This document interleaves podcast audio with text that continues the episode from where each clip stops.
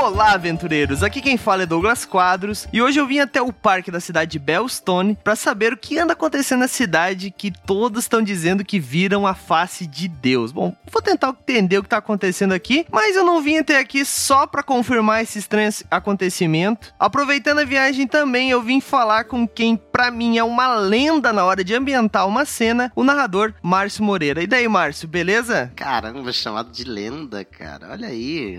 Pra mim é, cara. Pô, Nós estamos tá meio vazia agora, né, cara? Praça vazia. Vamos ali que eu acho que servem um, um, uma carne de mocolé Pô, ou de, você ali. escolhe o de basté. Você escolhe qual carne você quer. Ali a gente come uma carninha, bebe alguma coisa, bebe o sangue dos inimigos.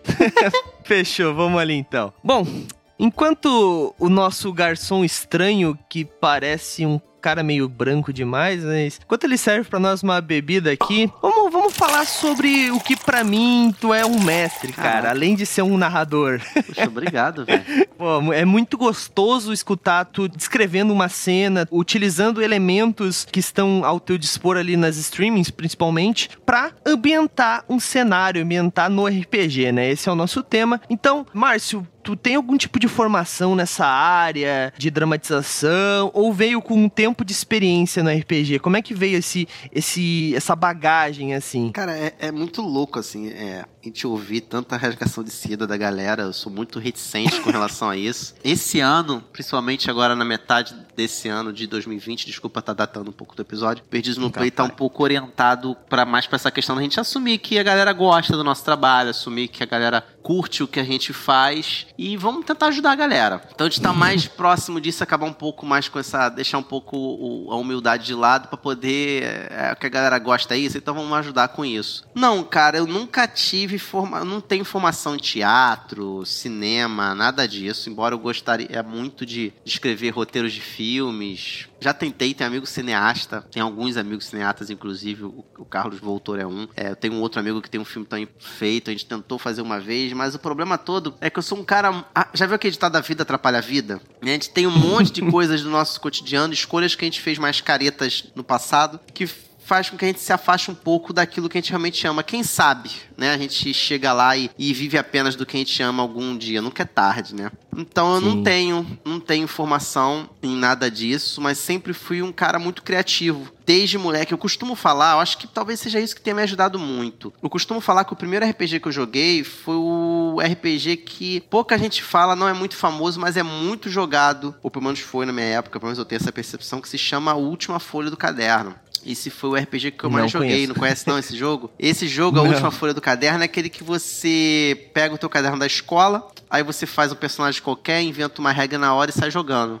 E eu era muito assim de fazer meus próprios jogos. Tanto que até hoje, quando eu vou mestrar, eu insiro muita coisa que não tá nas regras dos jogos, né? O pessoal Sim. costuma falar das minhas mesas, e lá vai o Márcio mexer na, regra do jogo. Porque eu gosto muito de criar inserções, de criar minigames dentro de minigames em games, sabe? Eu curto muito uhum. isso. Então eu sou um cara muito criativo. A minha formação eu sou arquiteto, uhum. então talvez, não sei se isso me ajude implicitamente com a questão de ambientação, de cenários, não sei. É, o arquiteto, ele por definição, ele precisa ser um cara que faça boas conexões. Ele precisa ser um cara atento a tudo. Ele é o maestro do cenário da vida. Então ele é o cara que ele não vai se aprofundar em como que um prédio fica de pé, mas ele precisa entender minimamente onde ficam as colunas do edifício, onde ficam as entradas, o que, que as pessoas vão fazer naquele edifício. Ele precisa entender uhum. quais são os fluxos, as atividades. Ele precisa ter um nível de abstração grande para ser um bom arquiteto. Então, talvez Sim. isso me ajude um pouco uhum. na hora de mestrar. Aliado a isso, eu tenho um monte de outras formações, vivências, experiências, muitas delas incompletas, diplomas e faculdades que não terminei. Então, isso acaba também ajudando bastante. Márcio, é, com certeza esse, essa tua bagagem te ajuda e tal. Essa parte de ser criativo desde criança também, cara, tenho certeza que isso é um traço RPGista, uhum. é clássico, assim, né? De narrador, principalmente. Muito. Às vezes, pra ti, tu não precisa ser muito criativo, às vezes, pra ser só um jogador. Não que, não desmerecendo os jogadores, até porque sem jogadores não tem mestres, uhum. né? Mas o narrador, ele precisa ser a pessoa mais criativa da mesa, porque a, ele precisa ser bom em descrever aquilo que ele tá imaginando e os outros só precisam ser precisam ser bons em escutar, né? Na maioria das vezes prestar atenção e conseguir imaginar. Claro, a criatividade é necessária pro jogador também, porque se ele ficar usando o celular e ignorando o que o mestre tá falando, não tem como ele imaginar nada, né? Então, tipo, precisa ser criativo, ele precisa prestar atenção, etc. É, a gente tá falando aqui, falei um pouco de celular, principalmente,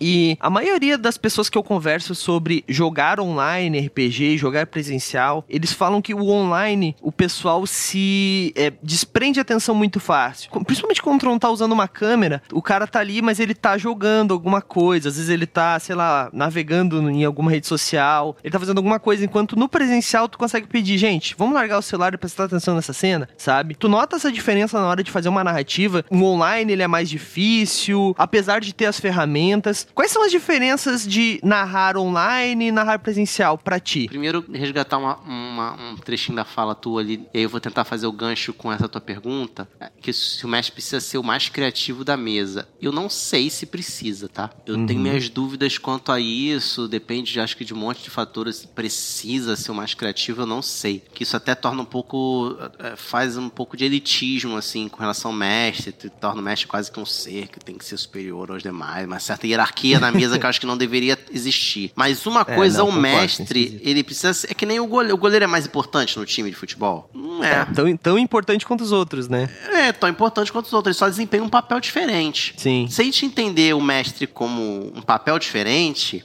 a gente experimenta algumas mudanças que fazem nossa mesa ser mais extraordinária, assim, nossa mesa ser um pouco mais envolvente, inesquecível, empolgante e outros atributos que a gente gosta tanto numa mesa de RPG. Então, o mestre desempenha papéis diferentes. Como a criatividade precisa estar com todos e não só com o mestre, eu acredito que não precisa necessariamente ser o cara que tem mais criatividade. Mas uma coisa, o mestre, eu acredito que precisa ter mais do que os outros, que é senso de organização e espírito de mecenas, espírito de, de mecenas e, e, não só mecenas, de ser o mestre de cerimônia. Tanto que tem alguns até RPGs que chamam o mestre de mestre de cerimônias, né? Sim. Então ele precisa ser o cara Sim. que ele integra. Ele precisa ser um integrador. E aí, entrando na tua pergunta, eu começo a, a, a, devanear, se é que existe esse, esse verbo, acho que existe, a respeito do, do seguinte: o mestre ele guia para a diversão, mas ele não é o responsável pela diversão. Ele guia na história, mas ele não deve ser responsável pela história. Eu explico. A minha vida ela se divide antes e depois do hiato. Fiz um, tive um hiato de RPG na minha vida, eu já contei isso em alguns lugares, algumas vezes, não sei se você já ouviu. Antes do hiato, eu era um mestre muito estressado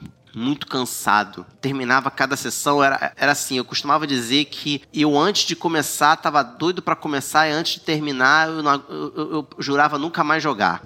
Porque eu queria muito jogar RPG, eu tinha que esperar aquele tempo passar, mas quando acabava o jogo eu saía tão estressado que eu cogitava várias vezes nunca mais jogar aquela porcaria. O pessoal nunca mais vai jogar essa droga. Porque eu saía muito cansado. Ainda mais que você gurizão, você botava todos os seus amigos para jogar, então já tive mesa com 16 pessoas na mesa, cara. Eu já tive mesa com sim, 12.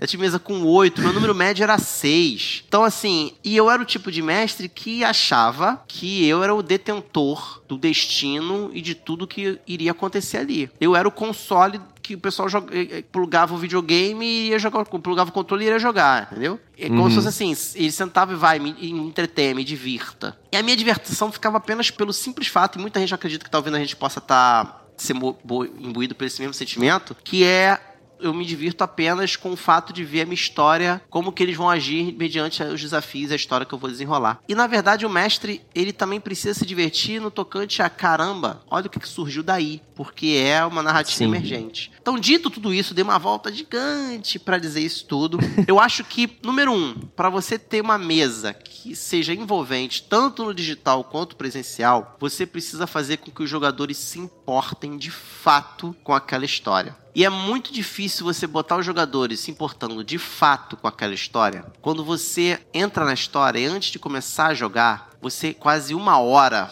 fala sozinho como é que é o mundo. Para os jogadores que não têm a mínima ideia do que, que é. Você começa a falar da política, das interações, começa a falar disso, disso, disso, e vocês estão.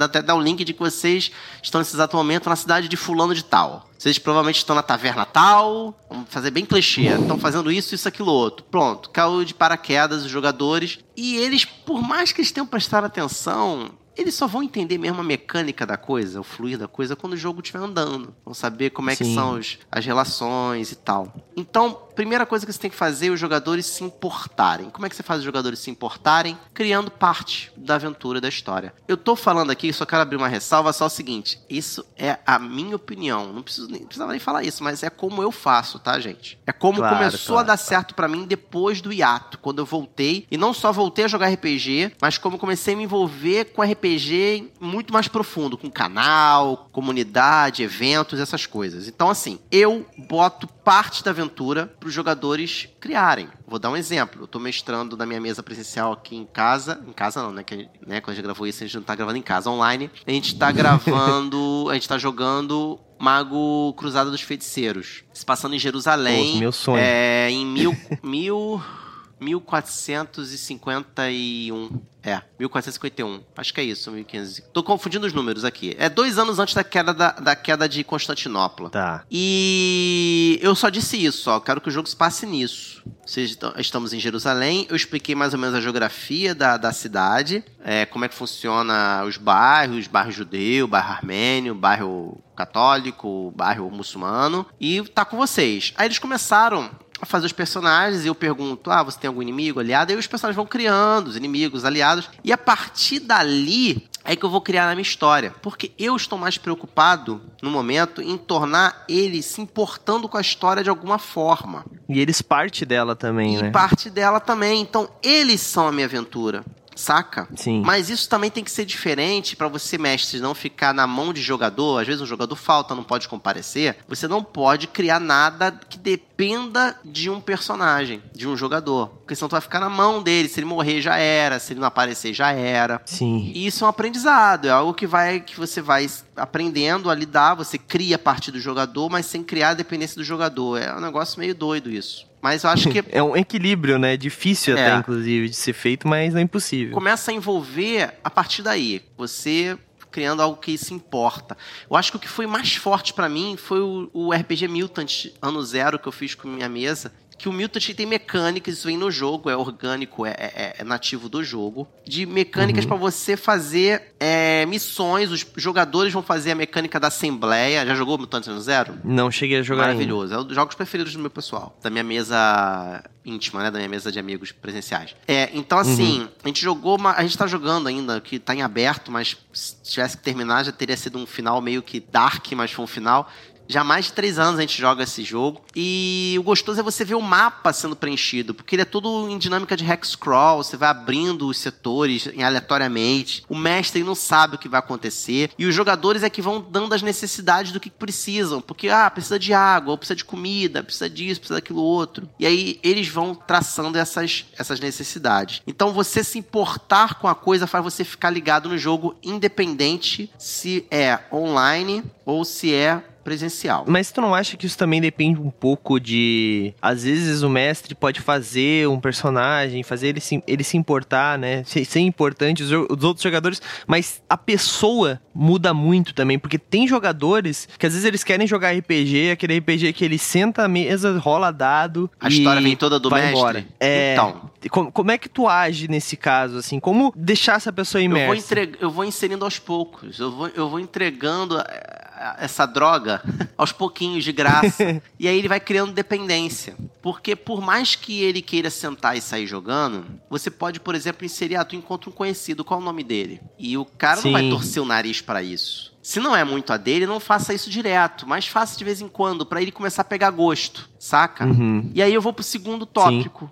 Às vezes o cara que não gosta de criar, você pode inverter e fazer o segundo tópico o primeiro. E isso eu fiz no Mago e fluiu perfeito. Tem muita gente quando vai criar uma aventura de RPG, começa pelo inimigo. Isso é uma coisa que nunca entrou muito na minha cabeça. Por que sempre tem que ter um inimigo? Doido isso, né? Eu tô diante agora do Sim. quadro do Lord of the Rings daqui no, no escritório. E um maior exemplo é o Senhor dos Anéis. Você tem um inimigo, mas em nenhum momento tem um combate com esse inimigo. Sim. Você não tem uma luta É contra o Sauron. Você não tem. É um mal. Você tem o exército de Saruman, você tem os Uruk-hai, você tem um monte de coisa, mas você não tem uma luta do mocinho, que também não existe o mocinho, e contra o vilão. Então, pode ter um vilão, mas antes de ter o vilão, eu penso no problema. E aí, o meu segundo tópico que eu trago é: crie um problema e joga de cara os jogadores logo nesse problema. Como assim? Vamos lá.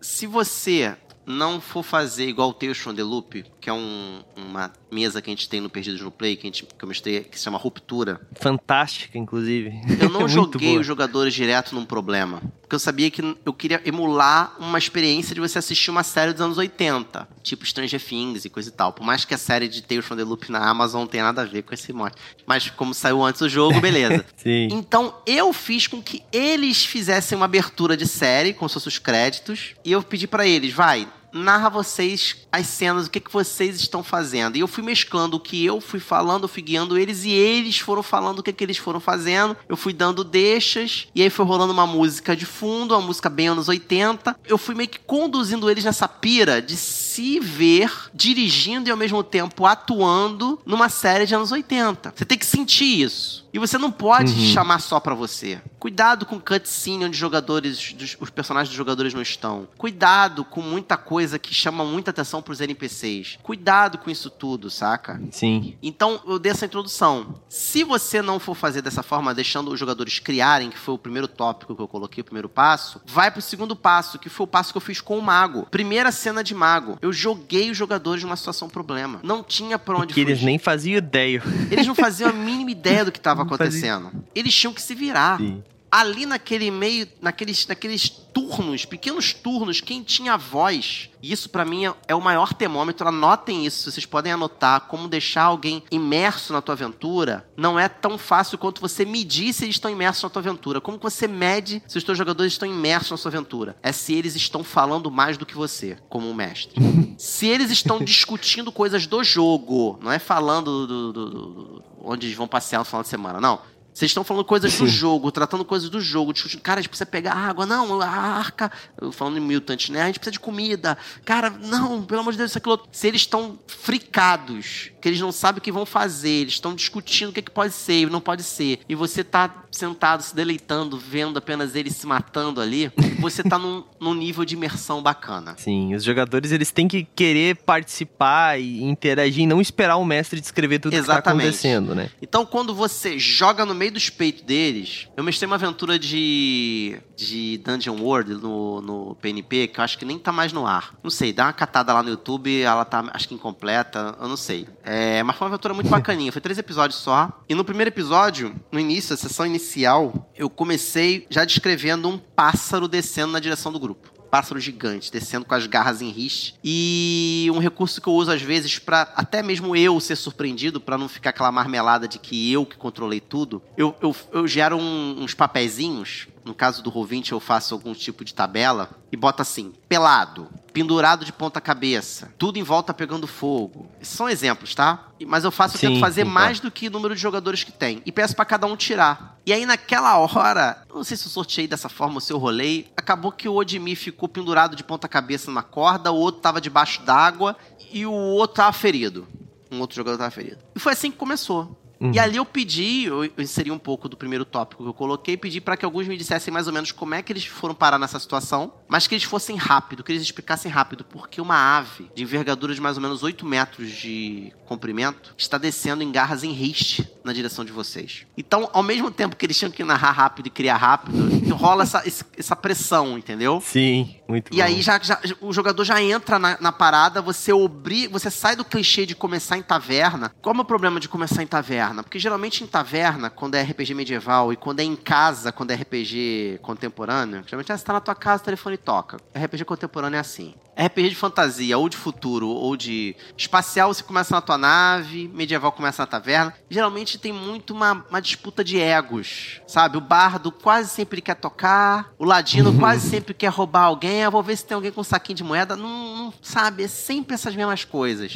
E quando você. É muito clichê. E quando você, é, e quando você cria uma situação problema, logo de cara, e joga no peito dos teus, do teus jogadores, eles ficam que nem barata tonta. Eles vão ter que administrar. Caraca, peraí, eu tenho que apresentar meu personagem, ao mesmo tempo tenho que pensar como é que a gente veio parar ali, ao mesmo tempo eu tenho que resolver esse problema. E aí a gente vai para uma terceira coisa, que é importante também que é a gestão de recursos e problemas e conflitos que acontecem no RPG. Eu sou um mestre sandbox, eu gosto desse sandbox. Eu tenho uma bruta dificuldade, talvez minha preferência. Talvez eu esteja falando com você aqui uma coisa que eu tento esconder, evitar e coisa e tal. Eu tenho dificuldade demais de mestrar online. Eu tenho muita dificuldade de mestrar online. Na verdade, eu tento com os recursos que eu uso do online, no caso do streaming, usando música. No Tales the Loop eu criei uma rádio, e aí eu boto o áudio da uhum. rádio com música e tal. Ali eu insiro algumas, alguns easter eggs das pistas do, da, da do mistério, do, do, do, da aventura. Né? No, no Mago eu botei muita imagem, página de jornal, aí as coisas, as respostas estavam ali no jornal e tudo mais. Sim. Eu uso isso para criar uma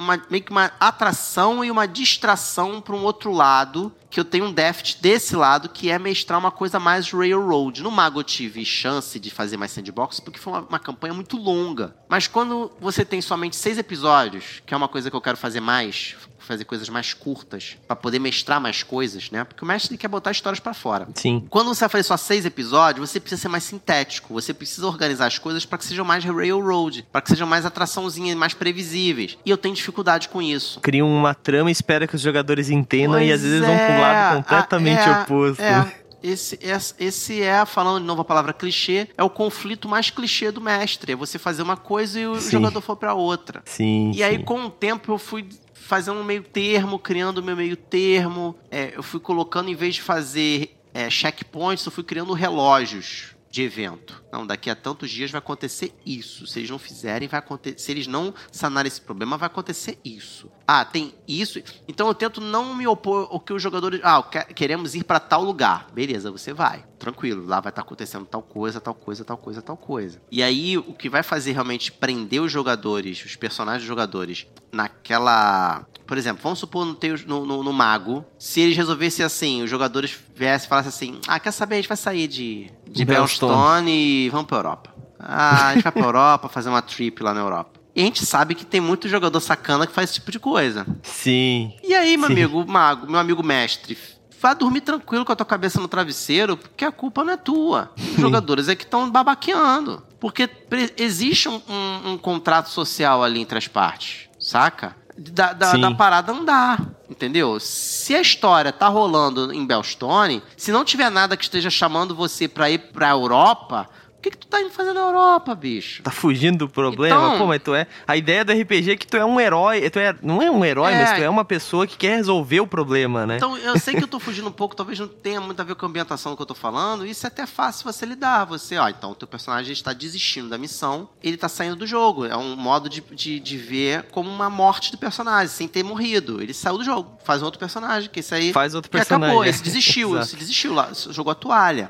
Então, o que o mestre tem que se preocupar mais é com a ambientação. E essas coisas que as pessoas dão muito valor, ah, eu não segui o que eu queria, essas coisas todas. Cara, abre mão, bicho. Abre mão, larga mão. Se preocupa com a ambientação. E as coisas vão fluir. Então, o primeiro ponto é você deixar os jogadores participarem da criação da ambientação. O segundo ponto é jogar os jogadores na ambientação o mais rápido possível através de uma situação problema. E o terceiro é a gestão de conflitos coloca um monte de conflito. Pô, Márcio, você acabou de falar que você está sendo imposto a fazer uma coisa mais railroad. Diminui um pouco mais, mas continua fazendo conflitos e pipocando em vários lugares.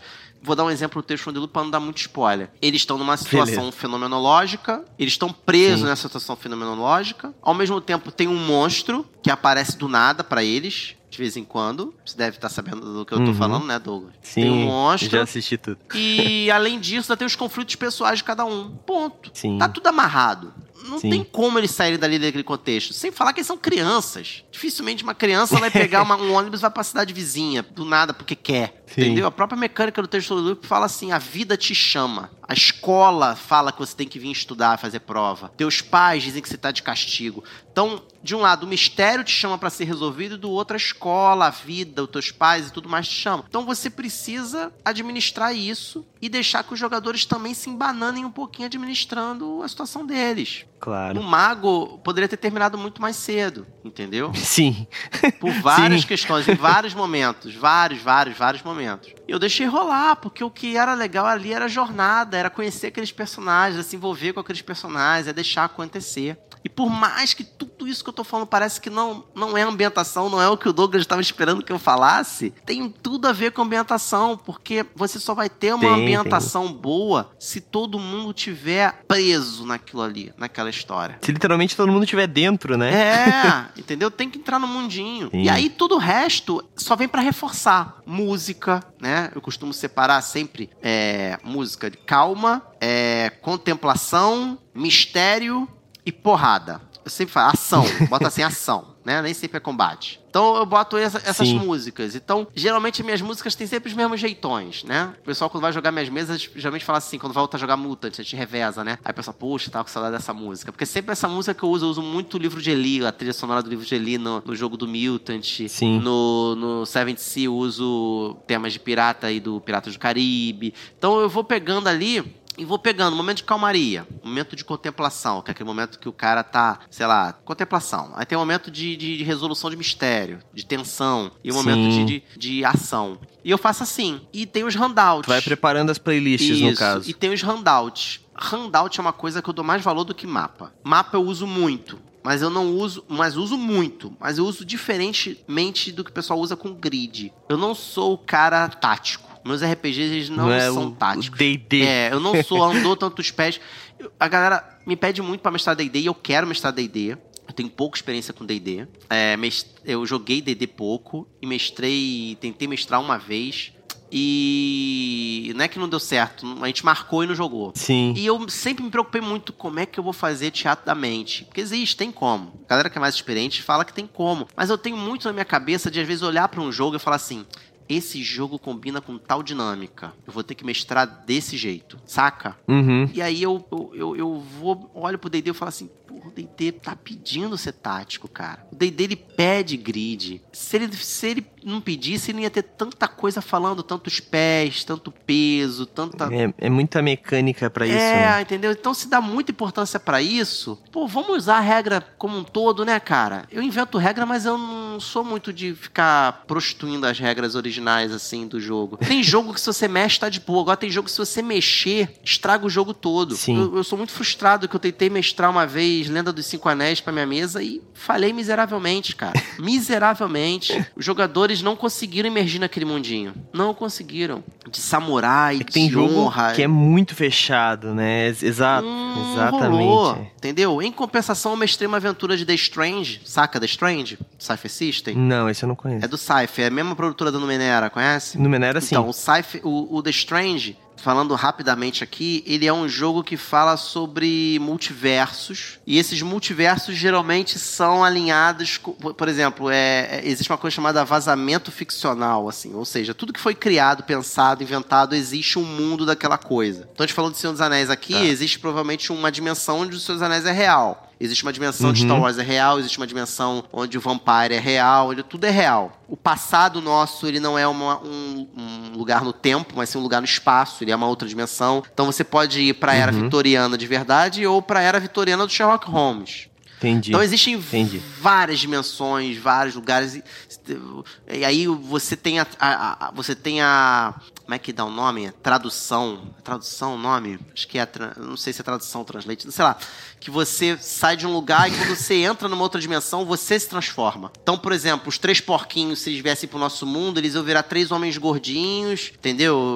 Eles iam Entendi. morar numa casa realmente de pedra, mas ia ser uma casa no Brooklyn. Tá, tá sacando? É meio que Entendi, entendi. Once Upon a Time, aquela série do Netflix. Então, o que Sim, acontece? sim. Quando eu bati o olho nessa série, eu falei, nesse, nesse livro, nesse jogo, eu pensei assim, pô, cara, isso aí. Eu não vou fazer essa galhofada de misturar um monte de, de série. Mas eu vou fazer uma pegada arquivo X, com fringe. Dei uma misturada nisso. Sim. E aí a gente fez um, um recrutamento dos, dos jogadores na, no acervo, que é o nome do- da organização que cuida dessa parada toda, desse, desse mundo. E eles estavam investigando os caras que estavam dentro de um trem é, na Transiberiana. E aí uhum. eu fiz o mapa do trem. Então eu, a mesa é comprida aqui, que a gente joga aqui em casa. Então eu fiz o mapa do trem de, de fora a fora da mesa. E eles, com a miniaturinha deles, eles iam dizendo onde estavam no trem. Mas é puramente só para pontuar onde você tá, saca? Sim. E isso deu uma imersão danada. Qual porque eu, eu, trouxe a maleta do meu pai, que tem uma maleta parecida com a maleta do 007 antiga. E aí eu fiz uns, uns passaportes de papelão que parecia passaporte de verdade, assim. Mas parecia mesmo, com foto deles lá de dentro. É, resumo da missão, alguns apetrechos. Esses props, o nome disso é prop, esses props ajudam demais na imersão. Então isso foi diametralmente Sim. oposto à minha mesa de lenda dos cinco anéis, saca? Os Sim. caras, eles pegavam aqueles próprios. Eles falavam, caraca, que maneira, aí tem que mostrar o passaporte. Ele pegava o passaporte mostrava, e era um passaporte falso.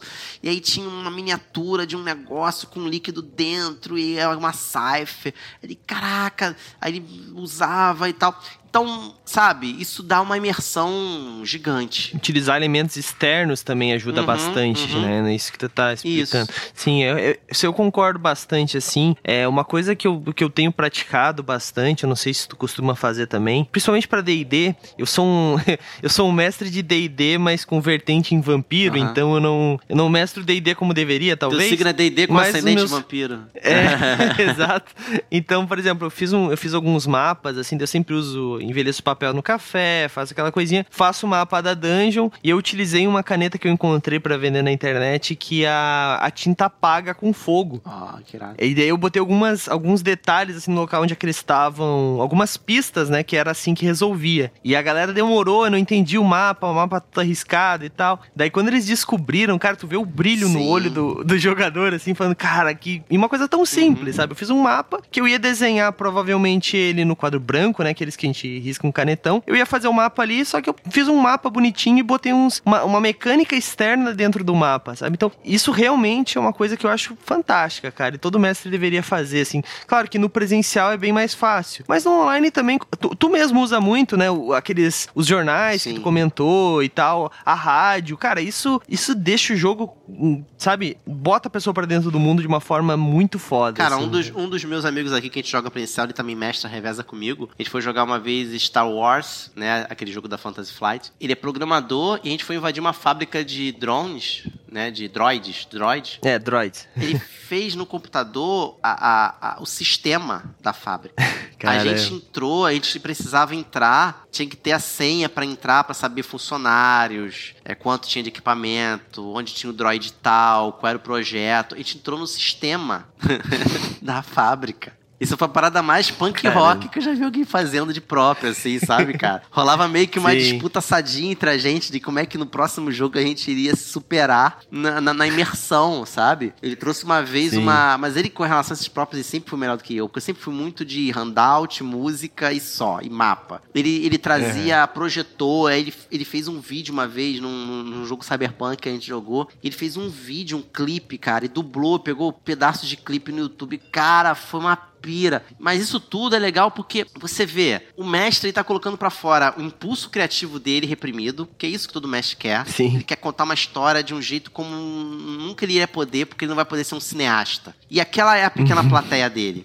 E quando você vai para uma stream, o negócio se maximiza, porque você tem muito mais gente assistindo, você se torna muito mais realizado Sim. nisso, né? E aí você Sim. apresenta isso e a galera, uou! E aí, a, na, nesse momento, acontece o pagamento do mestre. Sim. Entendeu? Legal, legal saber que o nome de isso é props. Eu sempre usei, nunca, nunca, nunca soube o que, que era. Mas tu falou de música, a gente falou de, de dos props, né? Tem uma outra coisa também que eu acho que ajuda muito na ambientação e que eu vejo tu fazendo bastante. E alguns mestres fazem, e é, e é aí que vem a minha crítica, que é a voz do personagem. Hum. Eu tinha um mestre, e eu não, não posso reclamar dele, porque joguei muito tempo com ele, e, pô, adorava jogar com ele, até porque era adolescente e tal. Mas a gente zoava ele, coitado, porque ele tinha três vozes. Ele tinha a voz da criança, do adulto e do idoso. Uhum. Todos os personagens falavam igual, só que só mudava o tom da voz, uhum. né? Então, a voz tem uma personalidade, uma entonação, Sim. né? A voz, da, é, é, a nossa personalidade pode ser mostrada pela voz. Uhum. Como é que pode dar uma dica aí pra galera, tipo, como usar isso, sabe? Como é, é,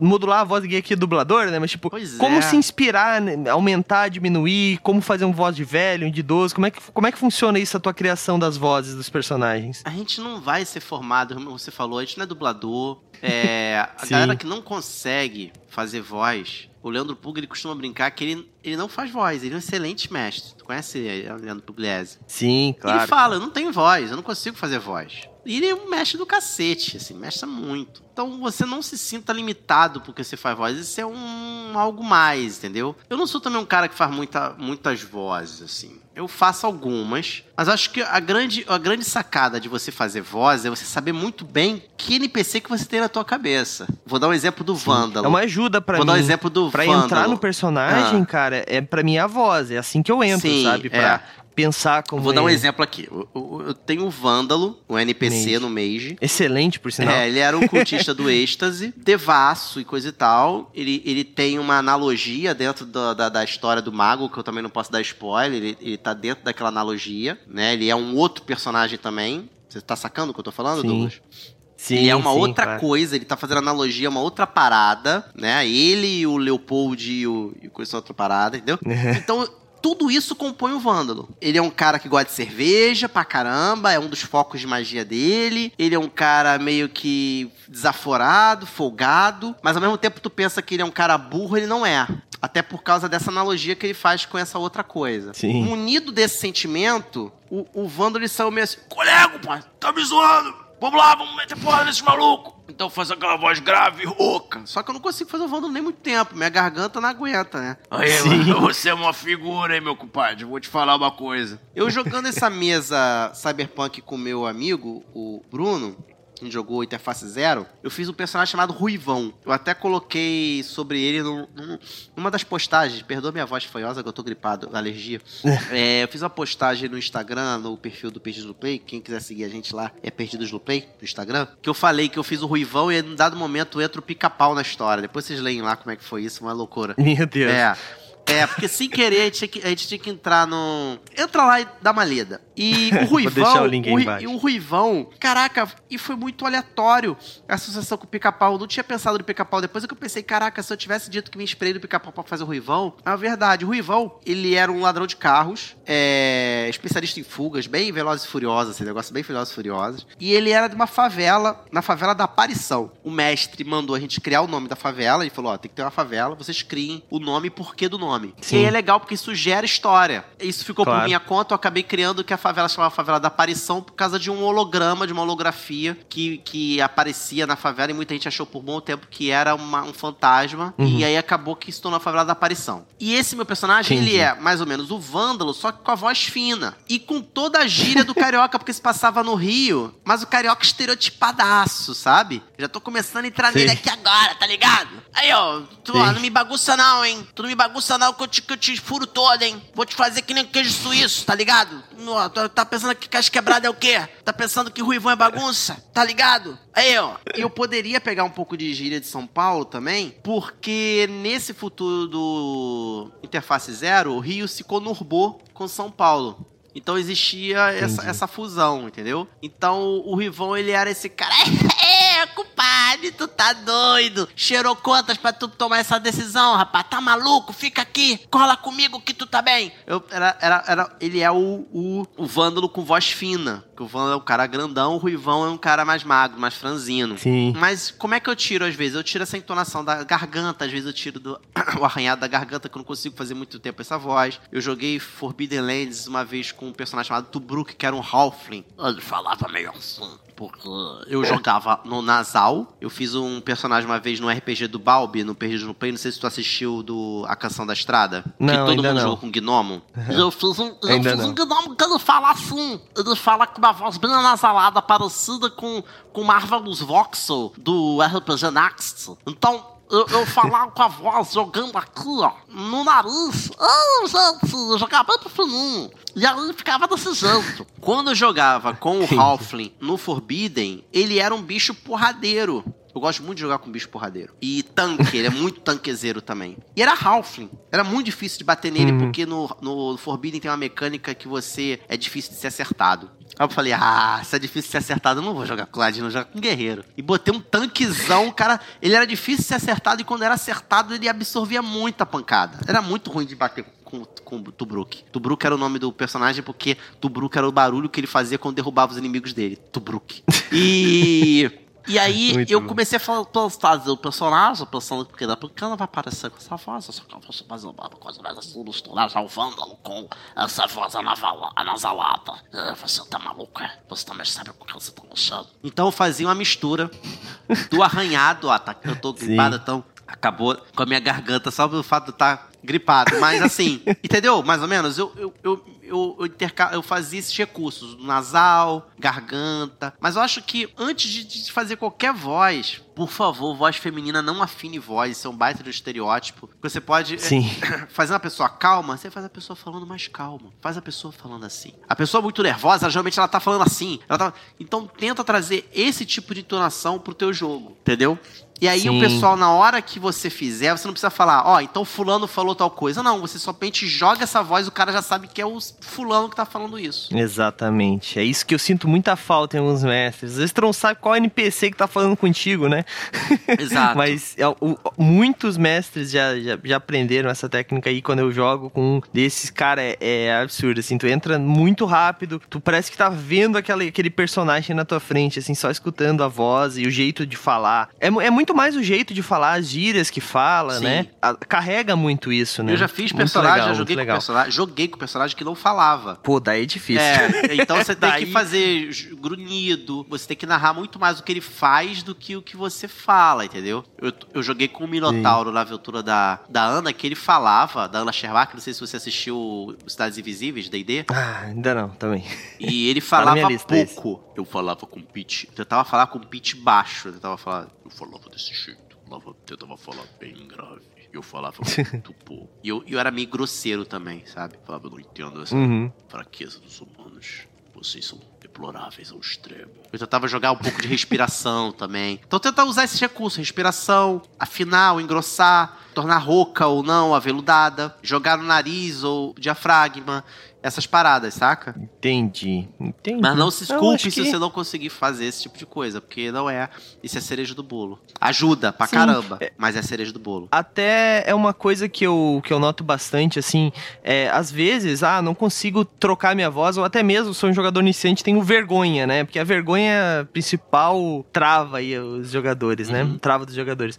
Mas uma coisa que ajuda é simplesmente botar uma personalidade na voz. Fala do, jeito, do teu Sim. jeito, só que fala com, tipo, ah, sei lá, meu personagem, ele fala muito tipo. Então, ele vai falar tipo isso, ah, tipo aquilo, é, tipo a gente foi no negócio. Então, então tipo assim, tu, tu, às vezes tu cria um tipo de. Olha, ó, é. tipo. tu cria algum tipo de, de mania do teu personagem na voz, na Sim. fala, que te, te leva, te, te encaixa no personagem Sim. também. E daí tu não precisa modular a voz, porque, como eu disse, ninguém é dublador, São né? Claro que ajuda. Né? Sim, exato, exato, exato. Mas, Márcio, nosso tempo aqui é, tá ficando meio estranho. Esse céu tá ficando meio preto. Acho que eu vou. Eu, eu, trouxe umas cartas aqui da galera que, que mandaram para umas perguntas para ti. Ah. Vamos, vamos ler essas cartas antes que comece a chover. Ou, ou sei lá, tem uma galera cantando ali perto. É impressão minha? Não, acho que, acho que é impressão minha. eu acho que tem um gordinho ali no meio ali, de barba branca, fazendo uns rituais meio malucos ali. E a galera tá meio em volta dele, fazendo umas, umas pira ali, cara. Meio, meio estranho, é. né?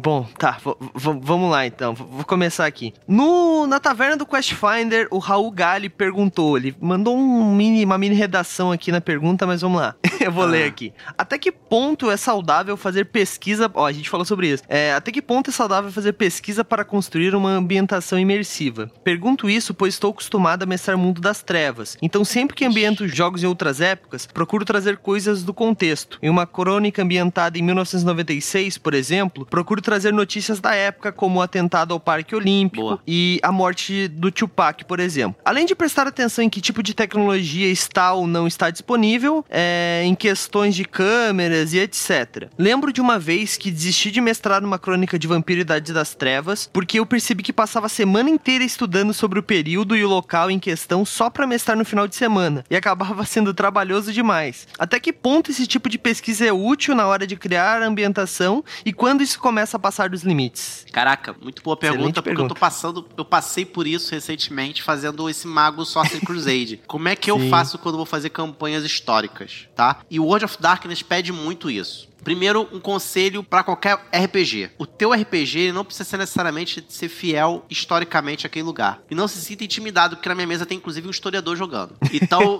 então você vai se sentir intimidado um pouco, vai fazer isso tudo, mas você vai, vai tudo no contrato social. Antes de começar o jogo, você vai falar: galera, olha só, eu fiz uma pesquisa, tô compromissado com vocês para fazer vocês se ambientarem no, ambi no, no ambientar ambiente, se ambientar ao cenário, mas eu não sou historiador, eu não sei todos os meandros, muita coisa talvez eu, eu vou errar, mas vida que segue. Pega os elementos mais importantes. Então, por exemplo, eu já mestrei em Queda da Bastilha, Velho Oeste, já fiz um monte de coisas desse naipe. Pega vou pegar esse exemplo que eu tô fazendo do Jerusalém, há dois anos antes de cair Constantinopla. O que foi Constantinopla? Importância de Constantinopla na história. É, com aquela de Constantinopla que a gente entrou na Idade Moderna. É, qual é o nome do imperador de Constantinopla? Quais os principais povos que estão rolando naquela época, naquele momento? Se a história não vai se passar em Constantinopla, mas sim em Jerusalém, eu comecei a pesquisar se tinha alguma coisa de Jerusalém naquela data, naquele ano. Wikipedia é, faz muito crono, cronologia dos anos, ele consegue você botar um ano e a Wikipedia te dá,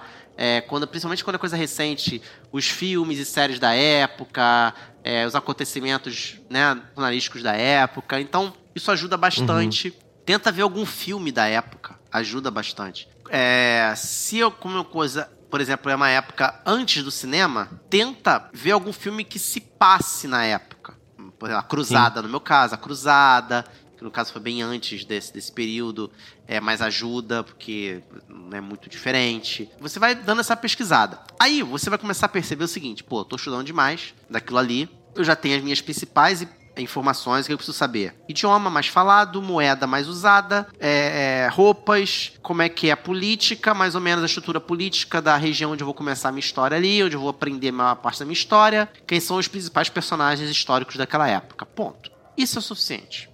Sério. Até mesmo quando você vai fazer alguma coisa passando nos dias de hoje, você precisa ter uma noção do como é que é a estrutura daquela, daquele lugar, daquela cidade. Eu uhum. vou mestrar, pretendo ainda mestrar, se tudo der certo, eu vou mestrar Vampiro no Perdido no Play e vai se passar em Barcelona. Eu estive em Barcelona já, pessoalmente, já viajei para lá uma vez, mas não sou morador de lá, não conheço todos os meandros, então precisei também dar uma, uma pesquisadinha de leve. Fiz um mapa, o mapa ajuda muito nesses momentos para você se situar o que, que acontece em cada lugar, o que costuma acontecer em cada lugar, né? No Vampiro é bom para você saber mais ou menos o nível de dificuldade de caça de cada região, né? Uhum. E graças a esse mapa de vampiro que eu fiz, eu postei ele uma vez numa, numa rede social, o Felipe Daim me chamou pra, pra fazer o mapa do Rio by Night. Não sei se você sabe que saiu o suplemento do Rio de Janeiro. E ele que escreveu e ele me chamou. Então o mapa que tá lá no livro Sim. fui eu que fiz. Sim, pô, legal. Nós, nós, a, gente, a gente postou sobre na época é. e tal. Então, então o, mapa está parece meio que eu vou falar meio redundante, mas o mapa te dá uma norteada. o mapa te dá uma localizada do, do, do, que você precisa. E você pode fazer anotações ali. Uma mecânica muito boa que tem no Vampiro V5 é você fazer mapa de relacionamentos. Faz um mapa de relacionamentos, bota os nomes das pessoas e dos lugares mais importantes daquela época, daquela região, e bota setas apontando um pro outro e adjetivos nessas setas. Odeia, faz, fez parte até 1800 e tanto. É, a guerra tal conquistou esse povo. Começa a fazer traços e aquela mancha mental que você criou no papel vai te ajudar também como se fosse um mapa conceitual do que você precisa. E o principal, marca a data de começar o jogo. Tane-se. A pesquisa vai continuar mesmo durante o jogo. Entendeu? Então você não precisa parar uma coisa para começar outra. Faz o essencial. E quando os jogadores começarem a entrar muito em outras coisas que você não pesquisou, entre uma sessão e outra tu vai lá e dá uma pesquisadinha. Sim, acho que tá respondido. Próxima aqui, o Jaicon. Olha só, o Jaicon, Jaicon mandou pergunta. Mandou por e-mail. Jaicon aí, o nosso amigo do, do Project Spider. Muito legal. Tô devendo, tô devendo o Jaicon. é, olha só. Uma das coisas que mais gosto na hora de narrar é criar a história do fundo e pensar sobre o que o, entre aspas, vilão está fazendo agora. Tá vendo o que eu falei? Que o pessoal circunda muito o vilão? Sim. É, como ele vai reagir a isso ou mesmo como acontecimentos passados fizeram a trama chegar ao ponto que chegou. Em jogos de narrativa emergente, ou no estilo Prep Zero, é, zero, é preparação zero no caso, imagino, você acha que isso quebra esse tipo de pensamento? É errado planejar demais em jogos desse tipo? Ou será que devo aceitar que esse tipo de jogo não é para mim? Cara, vamos lá. Ver eu entendi a pergunta. É, preparar muito o que o vilão tá para fazer, quer fazer. Uma coisa é você preparar os intentos do vilão. Isso não vejo problema nenhum. Outra coisa é você contar que o vilão vai conseguir tal coisa. Mesmo que tal coisa não passe pelos jogadores. Eu explico. Vamos supor que o vilão, que é um NPC, tá querendo matar um outro NPC. Uhum.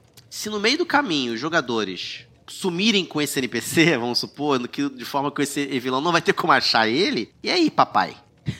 como é que tu faz? Sim. Então, assim, você pode criar os intentos do vilão, mas contar que esses intentos vão vir a contento é outro papo. Então, ele disse que não é. Que ele tá colocando em xeque se é para ele ou não o jogo low prep. É isso que ele tá querendo dizer? É, sim. Cara, vamos lá. Eu adoro jogo low prep. Adoro jogo, adoro sentar e sair jogando. Gostaria de fazer mais isso. É, ele até citou alguns aqui, ó. Exemplos de jogos assim são DCC, é, é, Mutant, Mutant. Forbidden, Aham. é, Forbidden Lands. Forbidden eu, esse, tenho, esse eu, tipo, tenho, eu assim. tenho minhas, minhas ressalvas, tá? Jogo low prep é aquele que até com relação às regras você não se prepara muito. O, Sim. o, Forbidden ele é bem crunchzinho de regra. Mas Dungeon World é maravilhoso pra low prep, tá? O Apocalipse Engine de forma geral ele é low prep zaço. Cara, o que provavelmente pode estar acontecendo com esse amigo aí é que ele tá viciado em na história girar em torno do que ele quer. E, e, na verdade, você quer contar uma história ou você quer que a história surja mediante um conflito proposto? Quando eu comecei a pensar que eu vou criar um conflito e não uma história, as coisas mudaram pra mim. Vou dar um exemplo pra você. Ai, cara, não vai ter como não dar esse exemplo sem, dar, sem dar spoiler, cara. Do mago. Spoiler de quê? A gente avisa do aqui. mago, do mago. Ó, spoiler leve de mago aqui, galera. Vamos lá, eu vou, Tira eu vou o- tentar, o eu vou micro- tentar não dar spoiler, muito spoiler, tá? Tá, vai lá. O mago ele surgiu de um conflito inicial, da primeira cena. Toda Certo. a campanha de três Certo. anos de mago que tá lá no canal e você pode assistir, está completa. Ela surgiu naquela primeira cena, que é o quê? Os jogadores acordam sem lembrar de nada do que aconteceu na última semana, últimas duas semanas. Eles estão em um charco, tem um carro velho perto deles, eles não se conhecem, estão todos vestidos com um uniforme preto. Um deles, que está igual a eles, está morto no chão. É, tem uma criança presa no guarda-roupa, no, no- no porta-mala do carro. Porta-mala. E tem um, outro, tem um carro, uma Land Rover parada, com outros dois caras engravatados de terno, mortos também. E tem uma outra Land Rover igual se aproximando. Isso é um problema inicial. Tudo surgiu daí. Eu falei, Certo. caraca. Eu criei essa, essa ideia inicial, esse conflito inicial, e todo mago, sem sacanagem, surgiu daí. Falei, o que, que aconteceu pra vir para acontecer? Eu comecei a conversar comigo mesmo. Caraca, Márcio, tu teve essa ideia, beleza. Aí eu comecei a perguntar, o que, que eles fizeram pra parar aí? Aí eu fiz meio que uma coisa meio hangover, meio aquele filme do Se Beber no Case. E aí eu Sim. fui fazendo a partir daí. Eles fizeram. O passado. Deixa eu dar uma diquinha pra você que gosta de ter controle. Pra você poder continuar saciando esse teu ímpeto. Você pode abrir mão do controle, é, descarregando todo o teu controle numa coisa que os jogadores não têm mais poder, que é o passado. O que aconteceu antes do jogo começar é todo seu, parceiro. Cria tudo que você quiser. Essas duas semanas que eles não lembravam, meu amigo, tava comigo. Eu criei o que, que eles fizeram. Eles não estavam jogando, entendeu? Então aconteceu isso, aconteceu isso, aconteceu isso, aconteceu isso, aconteceu isso, aconteceu isso. O que que vai gerar, o que que vai rolar em decorrência disso? Aí é jogo. Aí é narrativa emergente. Tá, Márcio, mas um monte de coisa apareceu depois. Sim, umas coisas eu reagi, eu fui criando, e outras coisas eu fui preparando relógios. Ah, se eles não tratarem desse problema até esse momento, vai acontecer isso. Se eles resolverem, não acontece. Ah, esse é outra coisa ao mesmo tempo tá acontecendo no outro lugar. Se eles não se atentarem para isso, vai acontecer, eles não vão se dar conta. Ah, tem isso acontecendo. Tinha um cronômetro lá do ano bissexto, tá lembrado disso? Que uma tal casa ia Sim. aparecer no ano bissexto, tal, tal, tal. Então Um tinha dia o tal. relógio também rolando. E tal. Então, Uhum. então eu criei vários relógios que são intentos, que não quer dizer que vai, vai acontecer se eles não fizerem nada. Se eles fizerem, paciência. Você tem que estar ciente de que é o relógio. E não tinha um inimigo. Existiam inimigos por trás? Existiam, mas eles ficaram até o último episódio dessa campanha que durou três anos sem olhar na cara desse inimigo. Eles só foram ver a cara desse inimigo no último episódio. Sim. Que antes eles achavam que era outro. Que depois eles descobriram que na verdade era que outro, que na verdade depois eles descobriram que era outro. Dei agora o episódio, de-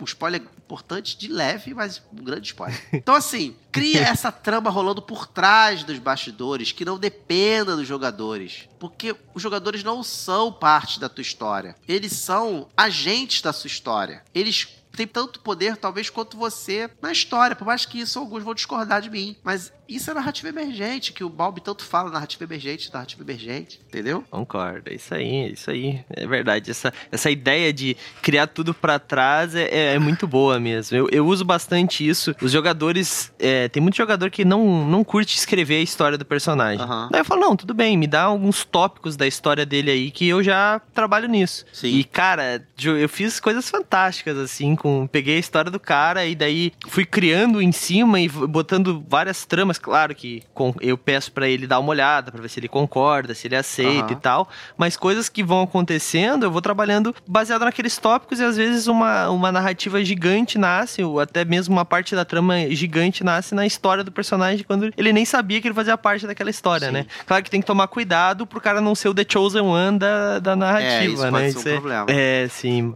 mas muito legal. Bom, eu, vou, eu tenho várias perguntas aqui que eu acho que é um problema que a galera tem, muito sério, muitas repetidas, mas eu vou, eu vou escolher um, um, um alguém para Cristo aqui, ó. Ah. O, no, no grupo do Facebook RPG de Mesa, o William Gasperin me pergunta como lidar com detalhamento de cena. Pelo que eu entendi, o que, que a galera tá com medo? De não se transformar num token, tipo, escrever até a cor da grama, quantos azulejos tem numa sala e tal. Tipo, como, como medir isso, sabe? Três detalhes em um handout. Tem, tem perguntado bastante.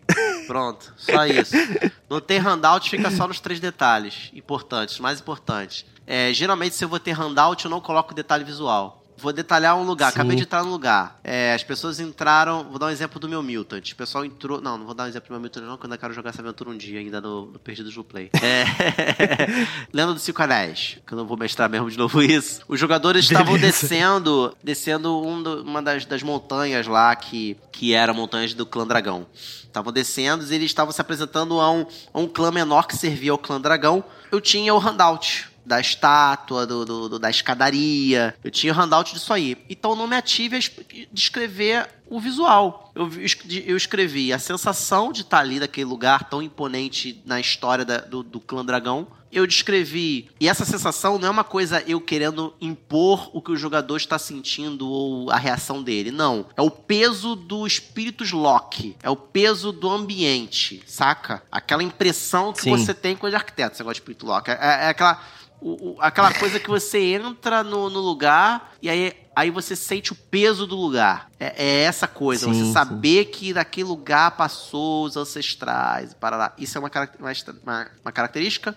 Outra, você falar do cheiro das laranjeiras que estão ali próximo da escadaria, fazendo uma moldura para a escada, parará, pereré e é, maldição. Você escreveu alguma coisa que você está ouvindo. Você cobriu os sentidos. Você pode inserir rapidinho também o tato aí. E já tem o visual que vem no handout. E aí tem uhum. a questão da descrição de personagem. Eu geralmente eu tento enganar meus jogadores da seguinte forma: existe uma máxima que o pessoal fala que se tem handout tem ficha, se tem ficha pode matar.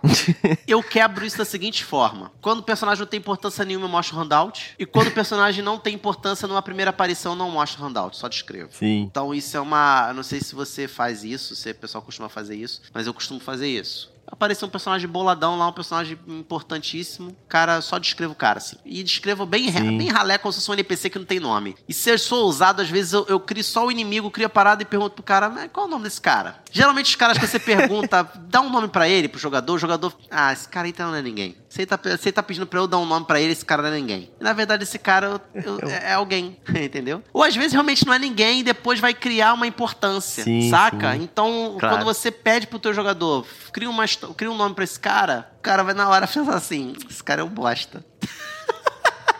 Botar o nome de Zé. E aí. E quando vê o é, vilão morre. E aí, assim. e aí como, como jogador de poker, você não pode o tempo todo agir da mesma forma, senão vai ficar previsível. Claro. Então, às vezes, um jogador, uma personagem importante você mostra handout. E às vezes, um personagem Zé Ruela você pede para criar o nome. Mas às vezes você inverte. Tenta fazer isso 50% do tempo, e aí você vai fazer os jogadores ficarem perdidinhos. Adoro jogador perdido na minha mesa. e com relação à descrição demais, realmente é um problema. Eu sou um cara que se demole, eu falo demais. Como vocês podem ver aqui, eu vou descrever demais. Então eu tento me policiar com isso. Eu tento. Eu, eu, sou um cara que dou muita importância para essa coisa que eu falei no começo, que é o tempo que os jogadores estão falando tem que ser maior do que o tempo que eu estou falando. Entendi, entendi. Acho que tá respondido. Então, o ideal então é dar um, um se tiver algum tipo de imagem utilizar, dar uma descrição básica de, de cheiros, de, de ouvido, né, o que tu tá ouvindo e de repente até um pouco de tato, vento, etc. Mas não adianta se aprofundar muito. Eu, eu, eu áudio. costumo fazer assim. Faz áudio também, faz handout de áudio, tá? De repente vocês Sim, é ouvem um legal. grito. "Ah!" Entendeu? Em, em- em- em- jogo de terror, às vezes um áudio dá muito mais medo do que você botar uma imagem. Sim, com Saca? certeza, com certeza. Eu fiz um áudio outro, outra, outra, outro, outra vez pra um jogo meu que era uma música infantil distorcida. Velho, os jogadores ficaram aqui, parada sinistra, tira esse troço daí, pelo amor de Deus. Entendeu? Sim, Mas tem um limiar de também. de Sim. criar desconforto e, e- e passar uma emoção, tá? Claro, claro. É, uma, uma coisa que eu costumo, costumo fazer bastante, assim, na hora de, de descrever uma cena, é eu costumo descrever um básico, bem básico mesmo, assim, entrando, no, sei lá, entrou no quarto, tu vê que tem uma estante, tem um computador, na, numa escrivaninha e uma cadeira. É basicamente assim, se tem algum cheiro específico e tal, a daí eu espero os jogadores falar assim, tá, eu vou procurar o que que tem na mesa. Daí eu começo a descrever o que que tem na mesa. Tipo, eu espero eles literalmente quererem procurar, porque quando a gente passa por um local, simplesmente, a gente presta pouca atenção nas coisas que estão dentro daquele local, Sim. né? É uma coisa bem superficial, a não ser que tu pare e realmente olhe, né? Então eu costumo utilizar isso, assim. Daí se o cara quiser realmente ver qual é a cor da grama, baseado na escala Pantone, daí já é, É, aí a gente vai né? uma outra viés que é o lance de você deixar o cara descobrir ou criar, né? Você fez uma charada ali, tá escondido no tem uma pista de um assassinato dentro de uma sala, e aí se você ficar descrevendo demais uma penteadeira, o cara vai na penteadeira. Sim, o Saca? famoso tapete vermelho, né? Então, às vezes, é bom você ter essa coisa meio, essa, essa experiência de jogo de tabuleiro. Você cria um handout e fala, a sala é essa, ponto. Sim. E aí você vai ter que criar em cima daquele handout. Pro- Provavelmente você não vai achar um handout exatamente do que você pensou. Você vai ter que pensar depois que você achar o handout. Aí você vai achar Sim. a sala, e aí, aí os jogadores munidos daquela sala, você não vai descrever nada pra não dar bandeira. Eles vão falar: Ó, eu vou vir aqui debaixo desse tapete e vou dar uma olhada. Ah, vou ver atrás desse espelho. Ah, eu quero abrir essa gaveta. Ah, eu quero. fa-" Aí você vai ter que ser honesto. Você anota. Eu gosto sempre de combinar tudo antes, anotar tudo antes, ó, gente. Pra não parecer que é marmelada, eu tô anotando, vou dobrar e vou deixar aqui, ó. Onde tá a parada. e Sim. Vou guardar. Aí a galera descobre e eu mostro. Tava aqui mesmo, Sim, ó, tá sim. aqui, ó. Pra não parecer que eu fiquei trocando de um lado pro outro alguma coisa, entendeu? Sim, sim, isso é muito sacana também. Tem, tem mestre que faz isso, É, o- tenho certeza. É, entendeu? O jogador ele precisa É, é. sentir que tá num jogo, saca? De que não tá sendo. Não tá sendo marmelada. Não tá sendo manipulado Aham. também, né? Beleza, acho que tá respondido também. Vamos pra próxima e última pergunta aqui,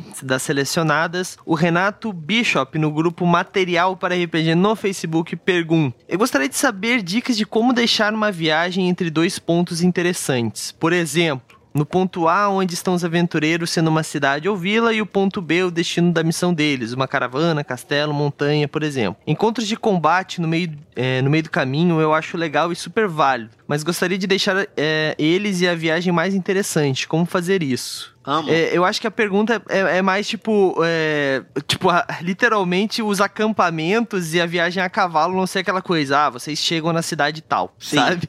Cara, eu gosto muito disso. Eu costumo criar mecânicas em jogos que não tem mecânica disso. Por exemplo, o D&D tem uma coisa muito abordada na quarta edição, que é o skill test, que é um teste sequenciado, tipo um teste prolongado que tem no World of Darkness. Uhum. E aí você precisa ter tantos sucessos antes que o mestre tenha tantos sucessos. Dá pra ajustar isso aí. Deixa eu dar uma dica pra você. Dentro do World of Darkness, eu acho que é mais jogado do que o Seven Sea e os dois têm a mesma similaridade, porque eu também faço isso no Seven Sea. Vou primeiro criar no World of Darkness, tá? Que é uma galera que eu acho que muita Uhum. gente joga. E dá pra adaptar a ideia no D&D. Então vamos lá. Como é que eu faria uma viagem num jogo de medieval com um sistema de storytelling? Eu faria assim, ó, vocês têm que ir de A pra B, de tal lugar até tal lugar. Eu colocaria alguns marcos, tá? Você teria que parar obrigatoriamente ou passar batido. Mas se você passar batido por esses marcos, vocês vão continuar com a viagem. Mas vocês vão ter menos dados pra rolar, porque vocês vão estar cansados. E cada vez que vocês passam por um marco, vou- um marco desse, eu vou reduzindo esses dados. Que tá cada vez mais exaurindo vocês, ok? E vocês Uhum. têm que chegar em tal dia lá. Cada rolagem que vocês fizerem vai comer tanto tempo. Só que vocês precisam ter tantos sucessos. Ou seja, saca essa, esse efeito prolongado de, de, de, de World of Darkness? Você tem que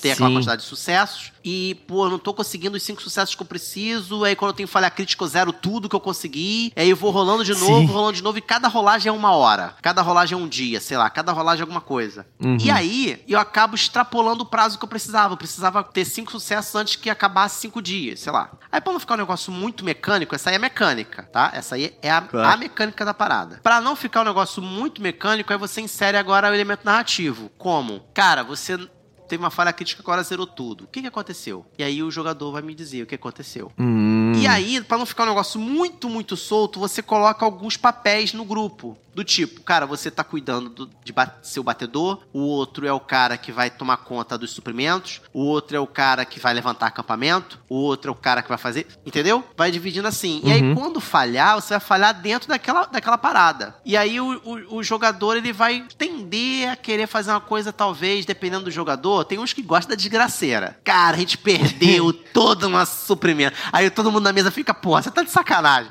Então, para o cara não aloprar e nem ser muito. Cara, a gente quebrou uma unha. Porra, tá brincando também comigo, é. né? O mestre pode Sim. colocar opções. Então fala assim, cara, olha só. O que que aconteceu que fez com que vocês perdessem todo o suprimento? E aí o cara, puta merda, aí aconteceu isso, isso, isso. Veio um bando de lobos e atacou a gente. E aí tal, tal, tal, até beleza. Aí continua rolando. Aí o cara conseguiu um sucesso crítico. Caraca, um sucesso crítico. Aí o mestre chega e fala assim: beleza, vocês encontraram um atalho. Diz para mim como que vocês encontraram esse atalho? Ah, foi assim, assim, assado, a gente entrou por ali, fez isso, isso, isso. Pô, legal. Aí continuou rolando, rolando, rolando, ó. Chegaram no marco tal, vocês vão parar? Ah, a gente vai parar. Aí parou, aí vai ter um pouquinho de roleplay, parará pereré. Pode ter algum quarto de hora ali, dividir hora, pode ter algum tipo de ameaça ali na hora de dormir, ou não ter. Aí você vai criar também um, algum mecanismo para poder fazer uma aleatoriedade ali, se vai surgir alguma ameaça ou não, né? Alguma coisa atrelada à habilidade do cara levantar acampamento ou não. Aí você pode fazer algo parecido com isso que você fez na jornada, só com relação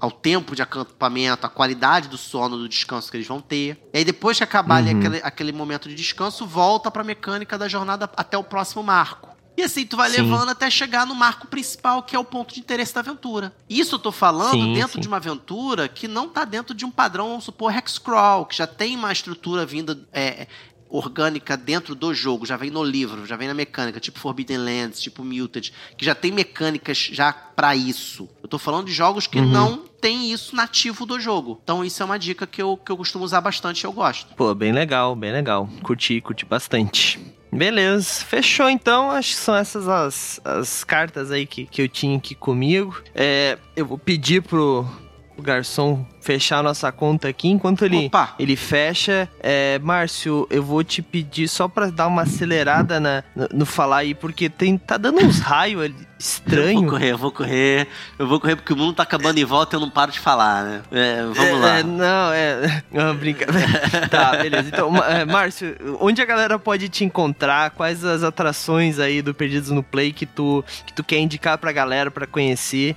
Tudo que tu for falando eu vou deixando no post depois. Beleza. Pra galera encontrar mais fácil. Beleza. A gente tem conteúdo de tudo quanto é jeito. A gente tem conteúdo ajudando pessoas a mestrar, iniciantes, gente que tem dúvidas assim, com dicas, com, com método que a gente costuma usar, tanto eu quanto o Ramon, nos nossos jogos, tá? E sobre o mundo também do RPG, qual plataforma usar, algumas coisas de notícia e tal, a gente tem lá no nosso conteúdo. A gente tem nossas mesas. É, entra lá no canal no YouTube do Perdidos no Play, youtube.com/barra Perdidos no Play. A gente tem canal também na Twitch, tá? No Perdidos no Play. Só botar lá na Twitch, lá Perdidos no Play. E as nossas mesas costumam ser, nossos, nossas atrações costumam ser na quarta e domingo. Mas fica ligado que às vezes a gente faz coisas todo dia, é, pequenos vídeos, pequenos drops. A gente tem nosso perfil também no Instagram. Eu quero aqui destacar duas mesas do Perdidos que entraram na história do nosso canal, que a galera curte muito, o pessoal é muito engajado, mas muito mesmo, que é a mesa de Mago Ascensão, que é uma mesa que durou três, quase quatro anos aí, a mesa. Foram trinta e tantos episódios. É, É, e tem uma coisa mais curtinha, mais simplória, mas também não, também não fica para trás de Mago, que é o Tales from the Loop, que é o nosso xodozinho também. Então a gente tem também lá o, a Ruptura, o Tales from the Loop no canal do Perdidos no Play, ambas as mesas, eu mestro. Então vai ser uma honra tê-los lá. Mesmo o Mago tendo terminado, vai lá, é, a gente ainda vê comentários, a gente ainda responde na medida do possível. É o nosso xodozinho e o Tales a gente tá rolando ainda, porque vai ter outras temporadas na sequência. Ah, eu ia te perguntar sobre isso. eu ia perguntar se vai ter sequência tem, de Tales. Tem, vai ter, vai ter. Vai ter sequência de from the Loop, certamente. A gente tá bem próximo da editora que tá trazendo Tales pro Brasil. A gente tá, vai fazer uns negócios, tá fazendo uns negócios bem bacana aí. Certo, certo. Não sei se tu pode falar, mas vai ter alguma coisa de, do Things from the Loop ou vai continuar do Tails? Ai, cara, Tails. Por enquanto, Tails. Não quero. Hum, por enquanto, ah. Tails. Não, não há necessidade agora, não. Por enquanto, só a criançada.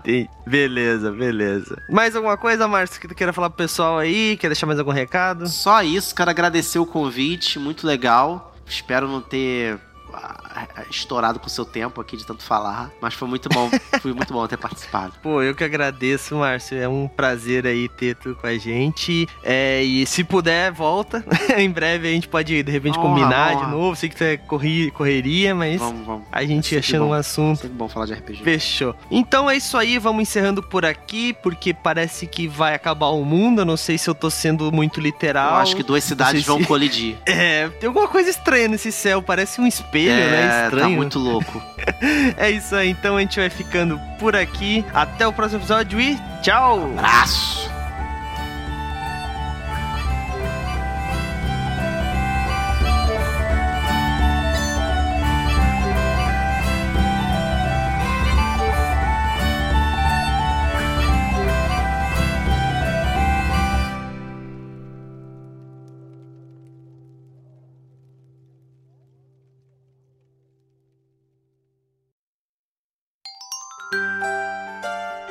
Mais um produto com a edição Senhor A.